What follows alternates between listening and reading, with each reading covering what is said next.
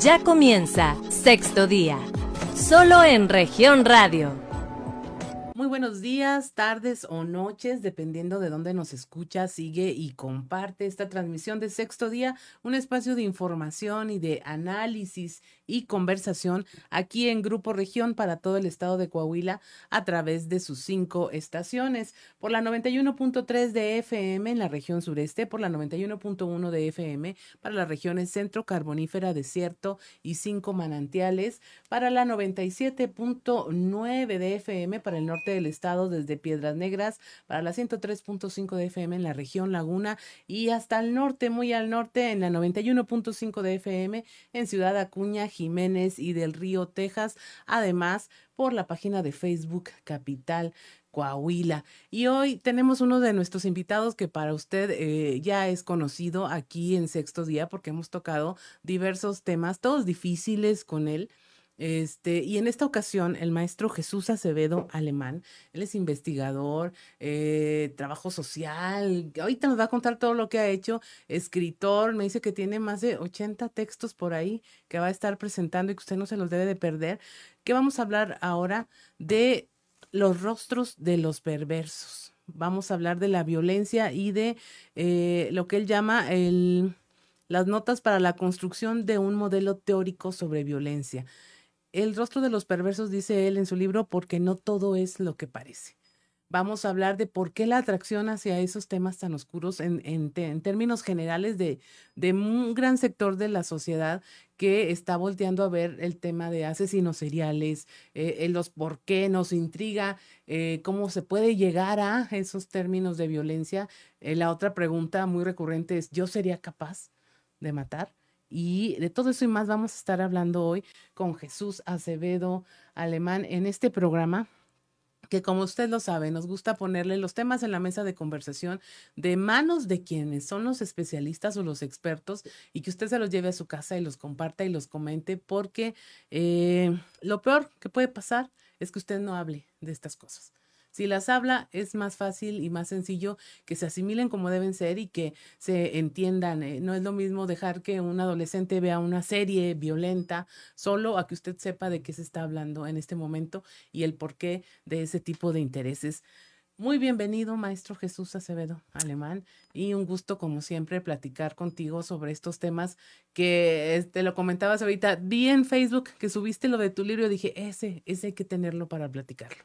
Claudia, pues muchas gracias. Gracias por la invitación y gracias a toda tu audiencia que siempre es fiel y que nos acompaña y que también ha sido muy generosa en relación a recibirnos con estos temas. Y como lo señalas, es un tema que llegó para quedarse, es un tema que nos lleva también a muchas controversias, tanto a estimular intereses como a morbo. Entonces, el hablar sobre lo que es la violencia, violencia extrema, los perfiles antisociales, los, este, obviamente, los asesinos seriales, la violencia, todo el escenario que estamos viviendo en una cultura violenta, es un tema que tenemos que hablarlo y ponerlo en la mesa. Así es. ¿Por qué el rostro de los perversos? Bueno, en principio, eh, señalar que es perverso, ¿no? Vamos a hablar un poquito sobre la perversión. Y la perversión representa uno de los perfiles em, de mayor inteligencia, hay que destacarlo, ¿no? Cuentan con un coeficiente intelectual destacado, muy por encima de los promedios, que ejercen violencia. Y entonces, si la violencia, obviamente, en los últimos 20 años nos hemos alfabetizado en términos de lo que es la tipificación de los conceptos, Naciones Unidas, el Día Internacional en contra de la Violencia, o sea, ya hay mucha información, nos alfabetizamos. También, el, obviamente, el delincuente, el perfil delictivo, el perfil violento, se alfabetiza y va encontrando otras formas también de evolucionar en relación a sus prácticas de control, de manipulación, de agresión. Y a eso es donde ya estamos identificando a un perverso. Aquel que ya no utiliza prácticas violentas, ya no son prácticas, son tácticas. La pequeña gran diferencia es la habilitación. Lo táctico se ve desde la parte de la milicia, los militares, como una parte ya estratégica. Entonces el perverso tiene tácticas de agresión, de acoso y de violencia de una manera muy sutil e imperceptible, pero más, más dañina. ¿Qué es la perversión, Jesús? Porque nosotros hablamos de un pervertido, alguien, un exhibicionista en la calle, alguien que eh, le chifla a las mujeres, alguien que a lo mejor se toca en vía pública. Entonces decimos, esos son los pervertidos. Claro. Pero aquí es un sentido mucho más profundo. Así es. Mira, si ya nos basamos sobre la definición clínica en relación a la salud mental, es aquel que ya nos eh, representa o nos refleja ya una conducta patológica, ¿no? Ya es una conducta obviamente que está muy por alejado de la normalidad que se puede establecer, ¿no? Ya rompe con las normas, rompe con la parte de las convivencias establecidas en un orden social, que se va más allá, mucho más allá, y que obviamente raya en una patología mental donde ya vemos algún tipo de trastorno, vemos algún desorden de la personalidad o vemos a lo mejor ya una conducta este, psicópata o sociópata que nos lleva también a fuertes preocupaciones, que son de los temas que podemos platicar también. Así es. ¿Qué, eh, qué signo eh, veríamos? Porque dices, son rostros y son generalmente atractivos los rostros, no seductores. Seductores, no se encuentran detrás de una máscara de Jason, el de Viernes 13, ni de Freddy Krueger, o sea, son, eh, ejercen esta seducción sobre las personas a su alrededor y que precisamente mimetizan todo lo que están viviendo y que finalmente lo transforman en estas tácticas violentas que comentas. Así es, eh, es complejo, ¿no? Realmente vivimos una atmósfera de mucha complejidad, pero el perfil perverso es de los, de, bueno, la escala del top 10, ¿no? Es el 10, por así decirlo, el cual nos ofrece seducción, manipulación, una inteligencia súper destacada, el cual tú le expresaste bien, se mimetiza. ¿Cómo identificarlos? Es complejo, porque realmente su inteligencia lo llevan a, adaptarse a, los medios establecidos. ¿Cómo lo podemos percibir con las congruencias? Es decir, cómo piensa, habla y, se y comporte. Es ahí, ¿no? Como podemos empezar a distinguir de un mentiroso de alguien que es congruente. Alguien que seduce obviamente te envuelve en una realidad ficticia. Y conforme obviamente tú vas, eh, obviamente con el tiempo, con la frecuencia, con la convivencia, identificando ciertas prácticas y tácticas que empieza a ejercer. Por ejemplo, la mentira, la manipulación, la seducción eh, obviamente el que busca un cierto fin que a lo mejor en principio no se da con claridad, pero en corto, mediano y largo plazo lo podemos identificar. Son obviamente personas muy habilitados, muy habilitados, con perfiles hasta psicópatas y obviamente que se habilitan en la parte también del, despegue de las emociones. No son personas que tengan empatía por el otro, al contrario, ¿no? Encuentran como un gozo en el sufrimiento de aquellos que están a su alrededor. Entonces, el identificarlos no es como antes, como alguna escala que existía, que a lo mejor veíamos alguna escala sobre la violencia o la agresión y vemos el golpe, ¿no? Decir es que ya golpeó y tiene una agresión física, bueno, pensemos de que es un agresor físico. Es un, mm. hombre violento. Es un hombre violento, ¿no? En la forma como tradicional o clásica, ¿no? Hoy día lo veríamos como que ese perfil que tú señalas es como un cavernícola, ¿no? Es el cavernícola del violento, el que con el mazo golpea. Hoy no, hoy ya no utilizan mazo, utilizan palabras o utilizan el poder intelectual, utilizan la seducción y utilizan el poder económico, el poder social, hasta con la indiferencia encuentran una forma también de coactar eh, como el apego a alguien más, engancharlo. Entonces, estamos encontrando ya eso, que la violencia evolucionó tanto en términos no solamente de construcción de conceptos, sino de prácticas a tácticas. Y eso lleva a lo que estamos viendo hoy día, como por ejemplo son las violencias extremas en las escuelas, ¿no? Que ya estamos identificando niños, lo sabemos, obviamente documentado y, y, que en los medios se habla de que hay niños que llegan obviamente con armas, llegan obviamente violentando y hasta amenazando a sus compañeros. Estamos ya frente a eso, sujetos personas que han llegado ya a ese nivel de sociopatía, de sociopatía, el, desapego a las emociones de su entorno y que responden a lo mejor ya a perfiles psicópatas, porque así nacieron. Este es lo que nos habla mucho de sociedades pues este, con extrema violencia, porque ya no hay la empatía, no hay los apegos, no hay como ese respeto a la vida. Y al no haberla, pues claro está, se busca más la destrucción.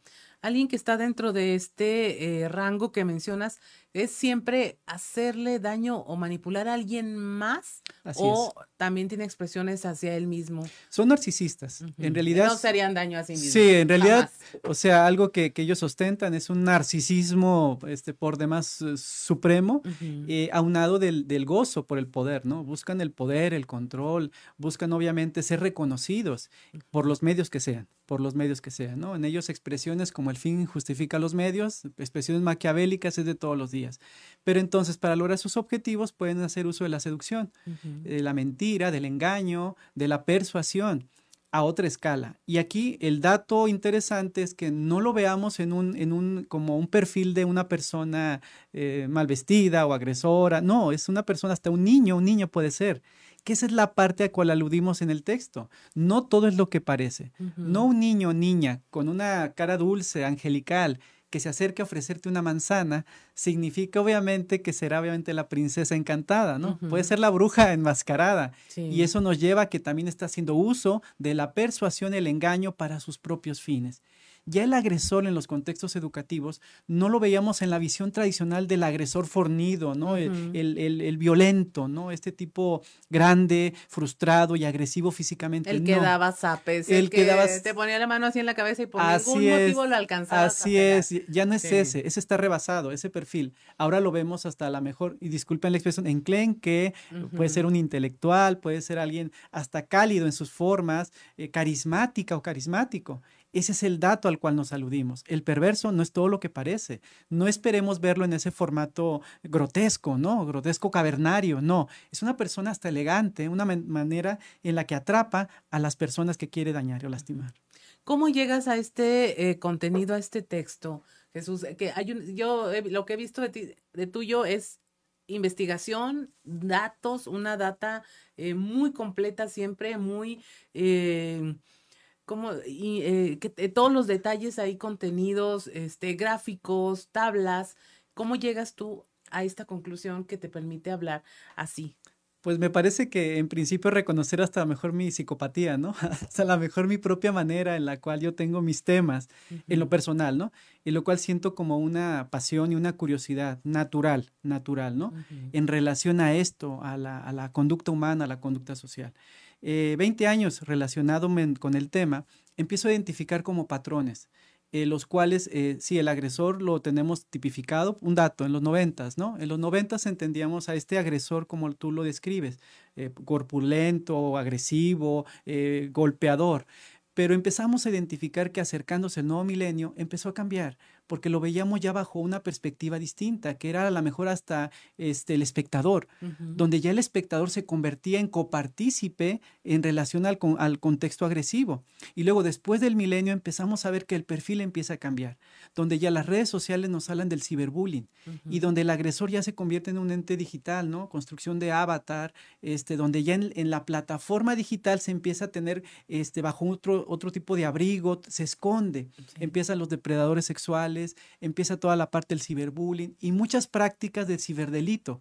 Es ahí donde empezamos a identificar que el perfil cambió porque se empezó a alfabetizar y empezó a encontrar otros nichos para ser depredador en relación a sus víctimas con la pandemia, pues la pandemia obviamente nos potencializó estos perfiles porque los habilitaron tecnológicamente. Si ya eran eh, antes de la pandemia y de toda esta parte tecnológica, con la pandemia y después de ella, se graduaron ¿no? en universidades tecnológicas porque sumaron sus inteligencias con las que cuentan, con inteligencias tecnológicas o virtuales. Ahora es impresionante porque alguna vez leí que decían, bueno, es que el Internet es una maravilla porque todo el mundo podemos encontrar intereses comunes. Así es pero todo mundo. Todo mundo. O sea, así como podemos encontrar eh, los fans de los perritos y los gatitos, pues encuentras a los fans de maltratar personas o a los fans La red oscura, por ejemplo, ¿no? Esta red oscura y también eh, aglomeró cosas que antes eran soledades y a lo mejor perversiones solitarias y ahora tenemos grandes redes incluso de crimen y de, de delincuencia organizada donde detrás hay un montón de gente que tiene los mismos intereses comunes y pues que en realidad no son nada sanos. Estamos hablando de los crímenes más violentos, de las organizaciones económicas más fuertes como la de trata de personas y que ahí pues Mira, ¿qué se hemos, juntó todo. ¿Qué hemos identificado, por ejemplo, en el ciberdelito? ¿Quién es el perfil delictivo, el delincuente? Pues son jóvenes. O sea, el rango de edad está entre los 12 y 17 años de edad. O sea, eso ya nos está hablando sobre su capacidad para el manejo y la manipulación a través de las redes sociales. El tema muy sentido que en Coahuila se vio de los PAC, pues eran jóvenes en realidad, ¿no? No pasaban de los 18 años quienes eran los que coordinaban la red. Y eso nos lleva a mucho más ejemplo a nivel Latinoamérica y a nivel Estados Unidos y todo el planeta, ¿no? Entonces, a final del día, ha evolucionado la violencia que los estudiosos o los, las que, los que estamos preocupados por el tema tenemos también que tener como esa misma celeridad en términos de cómo ha venido evolucionando. Desde a lo mejor las prácticas como la carrilla, por así decirlo, ¿no? Cuando vivíamos nosotros en los 70s, 80s, la carrilla, luego el bullying, luego el ciberbullying y luego hoy día vivimos el hiperbullying Y entonces, cuando hablas del hiperbullying, está relacionado, por ejemplo, con las redes, redes tecnológicas. Cuando se hablaba de la cuarto G, cuarta generación de redes móviles, la 5G, y en un año que salga la sexta G, donde los dispositivos tendrán ya la hiperconectividad. Entonces, si el perfil delictivo el perfil obviamente eh, violento ya, ya está se está habilitando, cuando venga la sexta G, vamos a ver la hiper, el hiperciberbullying, donde ya las realidades eran en otra escala y con otros eh, destrozos, ¿no? Hacia, hacia, la conducta. Habrá gente que lo vea como muy lejano, como decir, yo no me meto en eso, yo no busco esas páginas, yo no contesto a una extorsión. ¿Por qué sí debemos ocuparnos del tema? Mira, y eh, en diferentes Nos está como Granada, cerquita. Lo, que pasa, mira, lo voy a expresar con el respeto que me merece, pero mira, independientemente que tú y yo no queramos entrarle a las redes, las redes siguen avanzando. O sea, la lucha global en relación al posicionamiento tecnológico lleva un ritmo tan acelerado que se adelantó 20 años. O sea, lo que iba a venir en desarrollo tecnológico en 20 años, en el 2030, ya se dio ahorita. Y entonces, eh, las grandes economías por la geopolítica que se está estableciendo viene estando por la nueva orden económico que se está estableciendo. Lo pongo gráficamente. Nosotros vamos a entrar al tema de la criptomoneda. Y entonces la criptomoneda está abriendo otro escenario económico, otras formas en las que se organizará la economía. La presencia de la inteligencia artificial, la presencia del metaverso, que Facebook obviamente le pone meta para darle entrada a esto, Elon Musk con su carrera de inteligencia artificial, todo esto, este es el debate que están teniendo las grandes potencias, no de países, sino potencias económicas. Entonces, mientras tú y yo dialogamos y debatimos y a lo mejor nos resistimos porque somos tecnofóbicos, a lo mejor, esto sigue avanzando, seguirá avanzando.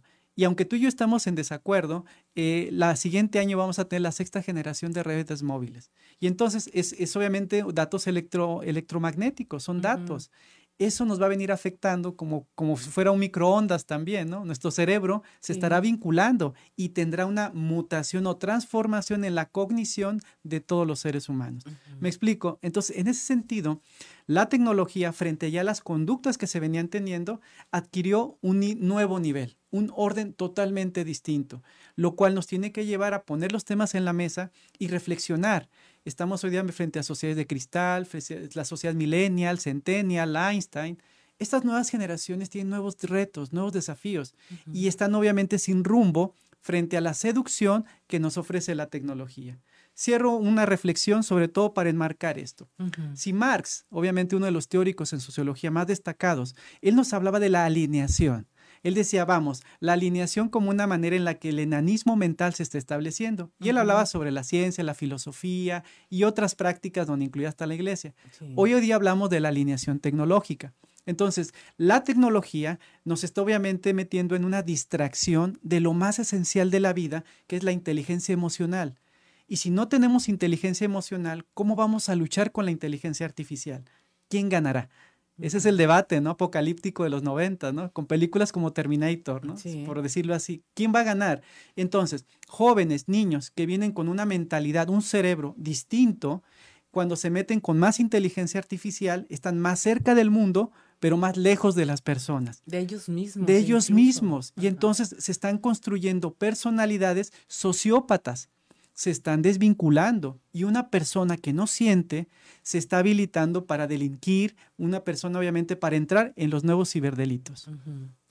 esta máscara es que la pintan bien bonita, es e, efectivamente seductora, o sea, sentir que me puedo eh, llevar al tú por tú con un youtuber porque me da like o porque me mencionó en un comentario, eh, sentir que puedo tener los mismos tenis que están presumiendo o, o la misma ropa o la misma marca de cosméticos, me da lazos con gente que realmente no está en mi círculo, en mi comunidad, ni me conoce ni la conozco te pone en un escenario para el que no estás preparado y eso definitivamente sí debe hacer mucho en la cabeza de cada quien y de eso hablamos cuando regresemos. Perfecto. No se vaya, estamos en sexto día. En un momento regresamos con más información. Estás escuchando Sexto Día, solo en región radio Estás escuchando Sexto Día, solo en región radio. Regresamos a sexto día. Estamos hablando con el maestro Jesús Acevedo Alemán sobre este tema, los rostros de los perversos. Estamos hablando de eh, cómo hay una batalla entre la inteligencia artificial y la inteligencia emocional que está ganando la artificial y que por lo tanto en materia de infancia al menos ya está generando conflictos muy fuertes porque cada vez se despersonalizan más a nuestros seres humanos pequeños, que son la, infancia, los adolescentes, y está generando patrones de conducta que eh, nos están dando estos resultados de una violencia que no habíamos visto, que ya no es la típica la que conocíamos. Así es. Mira, le denominamos violencia extrema en los contextos educativos, caracterizada, como tú lo expresas, ya por irse más allá al borde, ¿no? Estamos hablando de hechos armados, violentos, pistolas, navajas, agresión agresiones sexuales, este, ya ciberacoso, eh, ya estamos sobre otros niveles. Entonces, ¿dónde empezamos a identificar los orígenes? Pues claramente en la desvinculación de los niños frente a sus propios contextos. Entonces, en una sociedad moderna donde hemos instalado un constructo que se llama calidad de vida, la calidad de vida, que hay que enmarcarlo, ¿no? Y esto es un debate también entre todos los sectores. La calidad de vida es un indicador económico. O sea, le podemos maquillar o lo que tú me digas, pero es un indicador que mide los estados de bienestar por ciertos indicadores, Producto Interno Bruto, tú, este, eh, cuánto es su salario, dónde vives. O sea, a final de cuentas, es un indicador, pero es un indicador frío y económico. Pero cuando hablamos de calidez, la calidez trae la implicación, obviamente, de las emociones, la cercanía, el trato, el amor, la pasión, todas esas cuestiones. Cuando tú antepones la calidad ante la calidez, se desvincula la persona. Empieza a aprender que lo más importante en la vida es a lo mejor tener un iPhone, un celular, sin decir marcas, disculpen, o tener a lo mejor cierta infraestructura, un vehículo, una casa pero no la cercanía con la familia, ¿no? El tener una charla. ¿Qué vemos a lo mejor en la cotidianidad? En un restaurante, el que tú me digas, está la familia y ¿qué hace? Está con su celular no está platicando. Sus interacciones son virtuales, son artificiales. Entonces se va modelando un sujeto, una persona desvinculada con su propia dinámica de familia. Eso llévalo a los contextos educativos, llévalo a los contextos sociales o al que tú me mandes. Estamos obviamente generando sociedades desvinculadas frente a las agresiones, a la violencia y que empezarán a participar en ese tipo de hechos. Tú mencionabas al principio algo, ¿por qué la fascinación a las series, no? Porque las series nos han generado como una cultura de la violencia atractiva, seductora, donde se, se, pone al, delincuente, al, asesino serial, como el héroe. O sea, se ha cambiado el rol, ¿no? Se ha cambiado. Se justifica y muchas veces eh, hay una especie de morbo, interés, no sabe, interés periodístico, le decimos nosotros los periodistas siempre, para no caer en trampas, este de por qué, por qué es así esta persona, qué lo llevó a tal eh, conducta y, y, luego la siguiente pregunta era después del qué y decidir nosotros enjuiciar si se nos hace suficiente lo que le pasó al ser humano para convertirse en esta persona asesino serial o si no.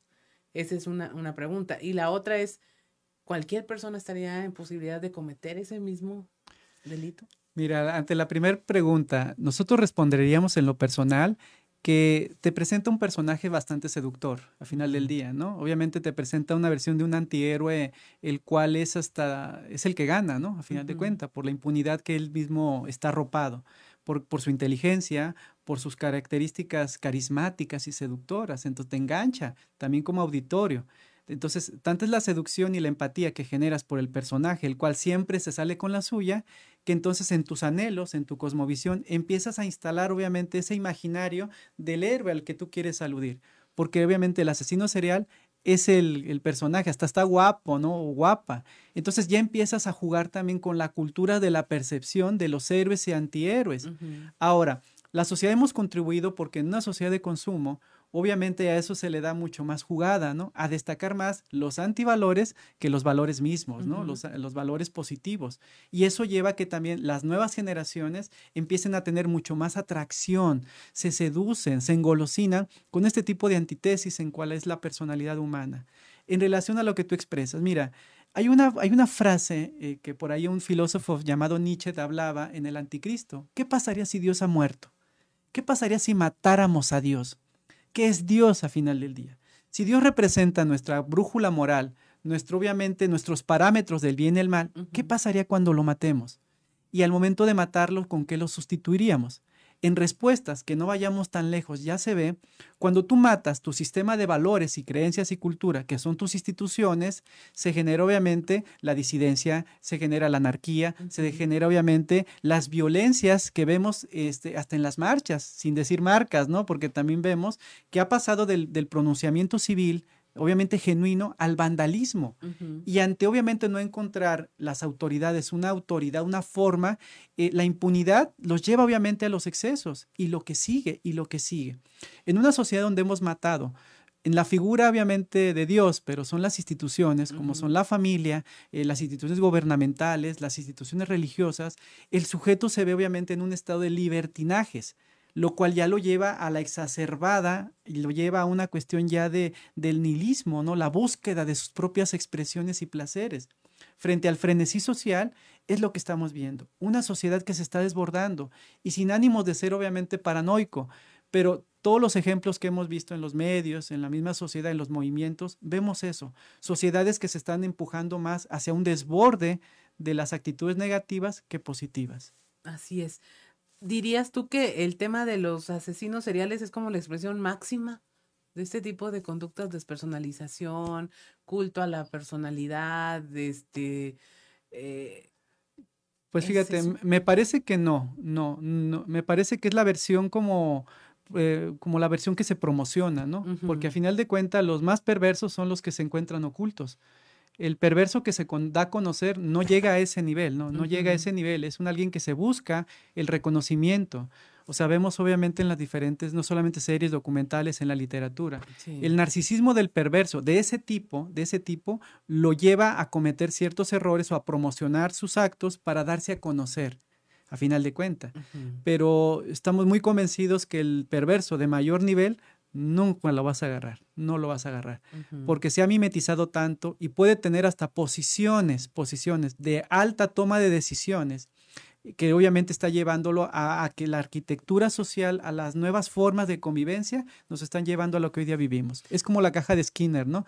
Alguien nos está viendo en la caja y nosotros como ratones nos estamos moviendo, ¿no? Así es, me acordé del juego del calamar. ¿Haz de cuenta? Sin spoilear a nadie, pero finalmente eh, quien patrocina todo el juego es porque está fascinado con ver cómo la gente se mata por unas monedas, ¿no? Así es, no es como hablar también como series como el Día de la Purga, ¿no? O sea, tienes 24 horas para exterminar a las personas que no te agraden. Y eso en el marco de un consentimiento con el gobierno. Entonces aquí las dependencias se vinculan, ¿no? Los organismos internacionales, sin crear la teoría conspirativa, o sea, no irnos a ese terreno, porque claramente son revisiones que se pueden hacer, pero siempre hay organismos que promueven, que promueven obviamente la distinción, promueven la tensión y el conflicto, porque a través de las guerras sabemos que es donde se generan las mayores economías cada guerra, cada conflicto internacional genera nuevas economías y nuevos grupos, nuevos grupos de toma de decisiones. Hablábamos antes de, iniciar esta charla, mis compañeros y yo, de que si había o no asesinos seriales aquí en, en México. Nos queda claro que sí los hay y son muy sonados mediáticamente los casos. La verdad es que los encuentran por casualidad, nadie los andaba buscando. Pero aquí en, el, en, la entidad, alguna vez eh, en tu otro libro mencionabas, bueno, es que Aquí el problema, eh, eh, casi casi decías, eh, tenemos un sistema de injusticia serial, entonces por eso no encontramos a los asesinos seriales, porque pues, nadie liga un delito con otro, ni un crimen con otro. Es como saber. Así es. Sí existe. Tenemos que decirlo categóricamente, existe. Y tú lo expresaste muy bien, cuál ha sido como la ausencia, ¿no? El ligar, el ligar es la relación que puede existir entre los delitos que se estén cometiendo, los hechos obviamente de asesinato o homicidio, entre los motivos, los móviles y obviamente las posibilidades de poder documentarlo. Sí existen porque vamos, estamos viendo que el incremento de la tasa de homicidios se ha elevado y hay perfiles ya muy instalados que están, ¿no? El tema de los feminicidios es un tema sentido y vemos que hay como un patrón, también se ven los patrones, ciertas características en ciertos hechos, o sea, hay información que claramente, pues bueno, no es del uso común, no, no, se, no se da a conocer, pero ya siendo obviamente la relación entre los hechos y el modo de operar, los podríamos identificar. Porque, por ejemplo, en los feminicidios, como regla general dicen fue la expareja, el ex esposo, el esposo, este, pero no se liga como que esa misma persona responsable haya sido responsable de otros delitos. Así es. Entonces, no, no tenemos esa sistema de investigación. sistema de investigación. Así es, a longitudinal, donde se puedan relacionar los hechos. Porque mire, eh, una cosa es cierta, eh, y obviamente lo expreso con el respeto que me merece, ¿no?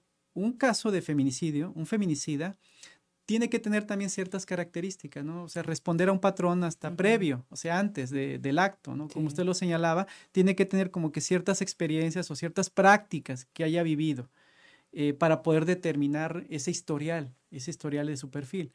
Pero es la parte de la revisión que tendríamos que hacer del caso, ¿no? Eh, me estoy recordando ahorita el, feminicidio de la cantante de música regional de la Ciudad de México, este, que luego empiezan a buscar al presunto responsable y ubican que, bueno, que en sus antecedentes parecía que su ex esposa había muerto de causas indefinidas, que también una hija había fallecido y que no se supo muy bien cómo estuvo la muerte. y finalmente llega este último feminicidio y es donde dicen, no, a ver, espérame. Este, pero los otros dos quedaron atrás, impunes. Un dato, un, elemento crucial. Eh, el asesino serial tiene una característica que es nace con la desvinculación emocional y le llamamos psicopatía. Es un psicópata, ¿no? Nace, o sea, nace sin estas vinculaciones emocionales. Eh, el otro perfil es la sociopatía, el cual aprende, aprende por las condiciones que haya vivido, los traumas, el ambiente hostil, a desvincularse. El asunto aquí que los teóricos, la gente, obviamente los neurocientíficos, dicen que gran parte de la población somos psicópatas, o sea, somos, nacimos ya con un chip relacionado a ello, pero el medio ambiente nos puede llegar a activar. Entonces, un psicópata, que a lo mejor yo lo puedo ser para no aludir a nadie más, o sea, yo lo soy. De hecho, los investigadores se sentían, ellos eran psicópatas, porque les costaba el trabajo de las emociones. No sabían cómo expresar de igual manera que el resto de la gente expresiones, emociones como el amor, el enojo, eh, no sé, muchas de ellas. Entonces, esa parte nos lleva a que si todos somos psicópatas hasta cierto grado, ¿qué ambiente estamos viviendo? Si el ambiente es de hostilidad, el ambiente es de violencia, el ambiente, claro, está ahí como adversidades y no tenemos la resiliencia o el acompañamiento, nos vamos a estar activando, que es lo que estamos viendo en las escuelas y en estos casos más conocidos, de asesinos seriales conocidos porque se activaron en el proceso de su crianza. Por eso nosotros aludimos mucho también a la parte de la crianza, que es fundamental. Una crianza positiva, sin violencia, es lo que se requiere. Una disciplina con prácticas de acompañamiento en la conducta errónea no golpes, no maltrato, no vapuleo, eso no, porque activas a la persona. Y es lo que tenemos que hacer para disminuir este, esta cultura de violencia que estamos percibiendo. Es todo un tema, porque qué tanto como sociedad estamos colaborando a ello, no solamente en el ámbito escolar, sino afuera, desde la casa, lo que platicabas hace un momento, el tema de las redes sociales, para tener estos detonantes, estas chispas en las que emerge alguien que pudo haber sido a lo mejor un muy buen cirujano, no le gusta dormir, trabaja de noche perfectamente, eh, su tarea de abrir cuerpos es este, salva vidas con ello, o es investigador, no, no, estamos diciendo que todos lo y, que, escribe textos. escribe textos alusivos a, este, o ser el, que mata y deja abandonado un cuerpo eh, cotidianamente, no sé. Claro. Mm. Mira, hay una expresión, si me lo permites, muy coloquial, que es tanto peque el que mata la vaca como el que le agarra la pata. Y agregamos, y el que se come el chicharrón. Aquí ya aludimos a que todos tenemos una corresponsabilidad. Entonces, tanto la infancia como los delitos, como la impunidad, somos copartícipes. Hasta el momento en la no denuncia, por ejemplo, cuando no denuncias o cuando te volteas al otro lado, o sea, el voltearte al otro lado de un delito no te exime de la responsabilidad, al contrario, te vuelves el cómplice por negligencia, por obviamente omisión. Entonces, eso nos lleva a que tenemos que ser responsables en relación a lo que nos corresponde en todo lo que se perciba a nuestro alrededor es un choque muy fuerte porque por un lado eh, tenemos una cultura que nos dice es que primero están los demás, mira, este, primero tus hijos, este, tú eh, te debes a tu casa, primero está tu hogar y otra que dice, no, es que primero eres tú, debes desarrollarte tú, lo más importante es cómo te sientes tú y luego ya ves lo demás. Entonces estamos como en una constante batalla que yo creo que a los papás nos vuelve locos o a quien eh, tenemos a nuestra bajo nuestra responsabilidad la formación o contribuir en la formación de alguien. Mira, yo creo que te hay que distinguir algo que se denomina el sano egoísmo, que es a lo que tú te refieres. El sano egoísmo es eso, se sitúa en tu estilo de vida, se sitúa en que seas una persona con salud integral positiva. Obviamente hablamos de la parte espiritual, la parte emocional, la parte física, la, o sea, estos, estos elementos holísticos. El sano egoísmo te lleva a tu equilibrio y es cierto, son estados de conciencia interesantes. Pero luego la otra parte que lo malversa la sociedad, ¿no? Que se lleva hacia el egoísmo, hacia la parte de que primero yo, después yo y al último yo. O sea, ya se malviaja, ¿no? Se corrompe el principio. Porque al principio, desde una mirada de, de conciencia, de conciencia universal y de mundo holístico, el mundo integral, o sea, que tú estés bien y equilibrado, armoniza todo tu contexto. Si tú estás bien, van a estar bien tus hijos, va a estar bien tu, tu, ambiente de trabajo. Pero la sociedad, en su mal viaje, en su malversación de los conceptos. Que les compra a todos los gurús de redes. Es ahí donde ya se corrompe el principio y se va más hacia el narcisismo y hacia el egocentrismo. Así es. Pues mire, no se vaya, está muy interesante la plática. Estamos en sexto día hablando de los rostros de los perversos del maestro Jesús Acevedo Alemán. No se vaya, regresamos. En un momento regresamos con más información. Estás escuchando Sexto Día, solo en región radio. Estás escuchando Sexto Día, solo en región radio. Regresamos a sexto día y estamos hablando con el maestro Jesús Acevedo, alemán, investigador, escritor eh, de eh, estos los rostros de los perversos, porque no todo es lo que parece. Eh, nos da sus notas para la construcción de un modelo teórico sobre violencia. Si usted nos siguió en los dos bloques anteriores, sabrá ya de lo que estamos hablando. Y si no, quédese, no se vaya, porque vamos a hablar de los hallazgos de qué encontraste en esta investigación que documentas y que luego nos presentas bajo este título. Mira, en principio hicimos como la genealogía de la violencia que se ha percibido en los últimos 30 años, que es importante para el especialista y al no especialista, como que nos acompañe en esta reflexión, ¿no? Cómo la violencia ha evolucionado, desde prácticas, como les decía, de la carrilla, que obviamente culturalmente las percibíamos como el golpe, la letra con sangre entra, lo que vivíamos en alguna generación, y cómo se fue dando por la manera en la que nos fuimos alfabetizando en prácticas de agresión, prácticas de intimidación, hasta llegar al ciberbullying y obviamente eso derivó también a otros tipos de violencia, como es la violencia estructural, el mobbing, el burnout y obviamente el ciberbullying, el hiperbullying. O sea, es, es importante hacer la narrativa histórica para que nos acompañen en ese sentido, para poder explicar cómo es que detonamos también la parte de la violencia perversa y cómo partimos ya de prácticas como este ejercicio cultural de conducta a tácticas, donde la táctica, te lo decíamos, se lo decíamos al auditorio, ya viene hasta habilitándose la gente, ya se viene formando bajo estrategias de destrucción moral, social hacia otros, lo que lleva también a las violencias estructurales. Hoy día ya no hablamos de un tipo de violencia, hablamos de violencias, porque cada una de ellas tiene su propia representación. Al nosotros identificar esto, hicimos un estudio en secundarias y primarias, en primarias, tratando de ver si podíamos identificar a los perversos en los contextos educativos.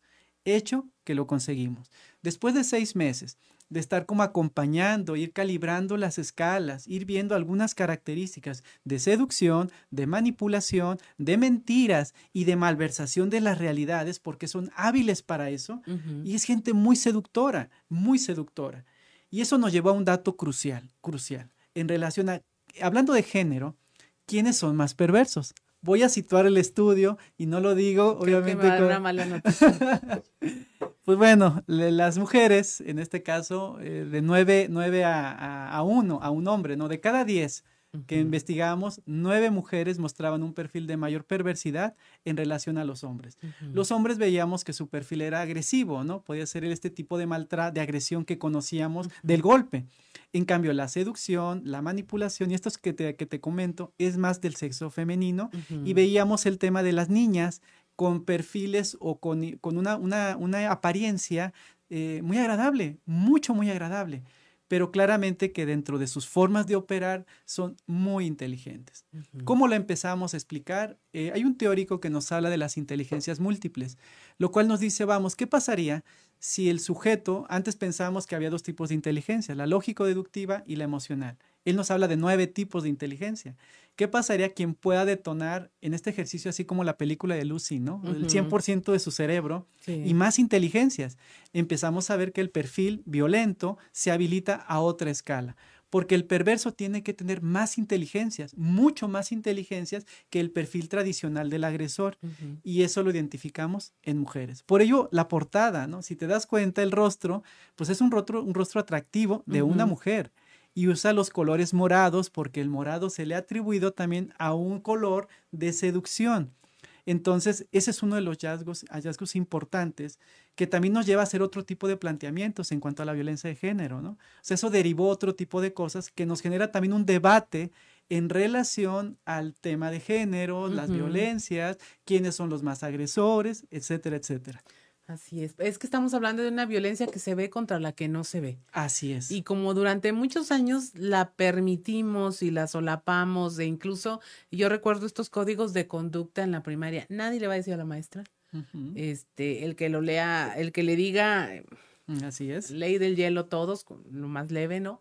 Este, no era bueno delatar no podías eh, señalar quién le pegó a quién o quién inició una pelea, o sea, era todo como solapar y mantener bajo, eh, eh, lejos del escrutinio de los adultos lo que ocurría en, en, un ámbito escolar.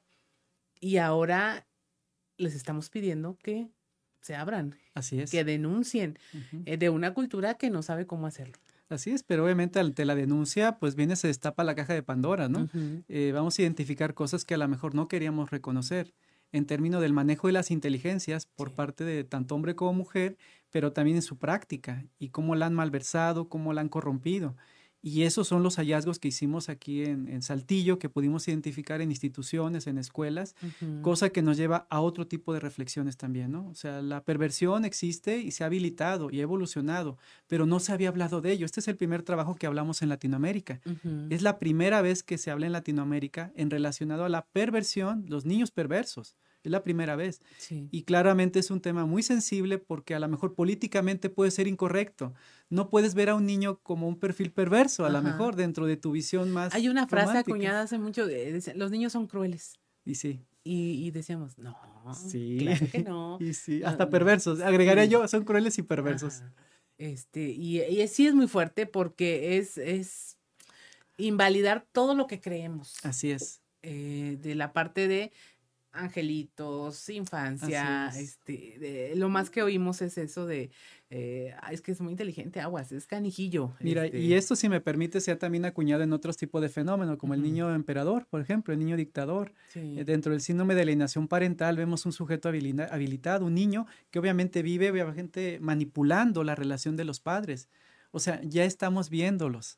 La cosa es que no les sabíamos cómo decirlo, ¿no? Decíamos un niño chiflado o un niño a lo mejor, este, no sé, que está muy empoderado. Sí. Pero vamos, al darle ya estas atribuciones, visibilizar los conceptos y documentarlos, es abrir también el diálogo, abrir los estudios y abrir la conversación. ¿Cuál sería la peor postura ante estos hallazgos? Pues mira, lo hemos recibido. O sea, yo creo que la, la parte de la pues de, del desconocimiento, la parte del miedo, ¿no? Porque el aceptar que a lo mejor tu hijo, tu hija es un perverso, pues no es algo que se dijera abiertamente, ¿no? Tenemos que abrir ante esas posibilidades, pero más allá de alertarnos o alarmarnos, pues hay que acompañar los procesos, porque podemos eh, generar una actitud diferente. O sea, en la crianza está la clave, en la crianza. Si es una crianza positiva de calidez, pues estaremos obviamente trabajando de manera positiva. Pero aquí lo importante es que se convierta en un tema, o sea, que lo platiquemos. Yo creo que el que se platique y que gracias por la, oportunidad de hablar sobre el tema, que es un tema que puede ser ante las familias incómodo, incómodo porque como tú lo decías, ¿cómo voy a hablar de mi angelito, verdad? ¿Cómo mi hija, hijo puede tener estas tácticas? pues sí, tú no lo ves cómo se desempeña en la escuela, ¿no? Quien lo ven, a veces los maestros ni se dan cuenta de ello y hasta participan en la seducción, castigando obviamente al violento tradicional, ¿verdad? Sí. No tanto al ¿Y son prácticas aprendidas? O sea, ¿la aprenden de los padres? Así ¿De alguna forma? Así es, eh, pues solamente todo nos habilita, ¿no? Todo el contexto a partir nos va como generando la imitación, a partir de la imitación, a partir de la observación, a partir de las experiencias que tiene de los padres o de la ausencia de que voy a suplir a lo mejor con lo que conozco en redes sociales o con lo que conozco con amigos o otras. En realidad ya es todo, mira, hay algo que es importante distinguir, las experiencias con significado, lo significante. El niño va a aprender no de la palabra, aprende del ejemplo. Y entonces si yo le digo, hijo, no mientas, y ve que yo miento a mi pareja, pues aprende, se habilita. Y si ve que no hay una consecuencia de mi osadez o de mi mentira, el niño obviamente aprende eso, ¿no? Que puede ir impune en relación a todo su proceder porque no va a haber ningún tipo de sanción. Jesús, estaríamos hablando de que estamos entonces equivocados en términos de justicia adolescente, por ejemplo, de no juzgar como adultos porque no saben distinguir entre el bien y el mal, este, no pasa nada, si es menor de edad es inimputable. Te lo pregunto porque este tema abre la puerta a, a cuestionar todo nuestro sistema elemental de justicia. Me, me, pones en una posición bastante desafiante, ¿no? Te lo voy a, te lo, te lo voy a contestar de manera, desde las teorías de la evolución. El sujeto evoluciona, desde el obviamente Homo sapien, Homo sapiens sapien, Homo videms, Homo obviamente digitalis y el Homo sensorium. Y entonces, cuando ya estamos hablando que existe una sociedad evolucionada, niños evolucionados a partir de su sensorialidad a la hipersensorialidad, yo no puedo obviamente deslindar su capacidad de inteligencias y que tienen mucho más inteligencias que a la mejor que yo, que soy un Homo sapiens sapien. De tal medida que obviamente no puedo deslindarlos de la responsabilidad la cual ellos ostenten, ¿no? Es decir, el desconocimiento ni la ignorancia no te exime de la responsabilidad legal. Y el hecho que yo diga que ellos tienen 11 años, 12 años, no los exime de la responsabilidad de los actos en función al cómo manejen sus inteligencias. Me parece aquí el punto es que nos tenemos que estar sentando y reconocer que ya no estamos frente a, una, frente a infancias, infancias eh, con aprendizajes del pasado. Hay metainfancias con metacognición los cuales han desarrollado un elemento que se puede llamar malicia. Así es. Y mire, no es como para que se ponga ya ahorita en alerta y saque la vuelta a los niños. No, no, pero es para que ponga el tema sobre la mesa y que sí lo hable. Eh, a lo mejor incluso por protección de sus propios hijos, que pueden estar a merced de alguna de estas personalidades. Eh, no decir, a lo mejor no caer en lo mismo de que, no, es que tú nunca te puedes quejar de una niña porque eh, te hace menos hombre, no menos niño. No, a ver, sí, o sea, ya lo estamos viendo estadísticamente, nos guste o no el resultado, pero es una forma de empezar a hablar de este tema. Si no le gusta la palabra perverso, pues utilice otra, pero dése cuenta de lo que está ocurriendo. Digamos niños con una excesiva precocidad. Sí, es algo que hay que empezar a hablar porque efectivamente sus resultados y luego sus manifestaciones son terribles. así es. Y cuando se pudo haber hecho algo antes. Mira, no podemos tapar el sol con un dedo, ¿no? Y por mucho amor que tengamos a nuestros hijos, no estamos 24/7 con ellos. No sabemos cómo se expresen en su vida cotidiana. De tal manera como tú lo expresas y a la cual agradezco, hablemos sobre el tema un tema, un fenómeno, un problema se empieza obviamente a reconocer cuando se visibiliza, pero sobre todo cuando se habla en familia. Jesús, eh, se nos va el tiempo como siempre, el maestro Jesús Acevedo. ¿Dónde te localizan? ¿Cómo pueden adquirir este ejemplar? Eh, si tiene algún tema para charlar contigo, ¿dónde te encuentras? Mira, pues mis redes sociales, obviamente en Face, que es lo que más manejo, Jesús Acevedo Alemán, profesor investigador, estamos a la orden, y a mi correo es jesusacebe.com.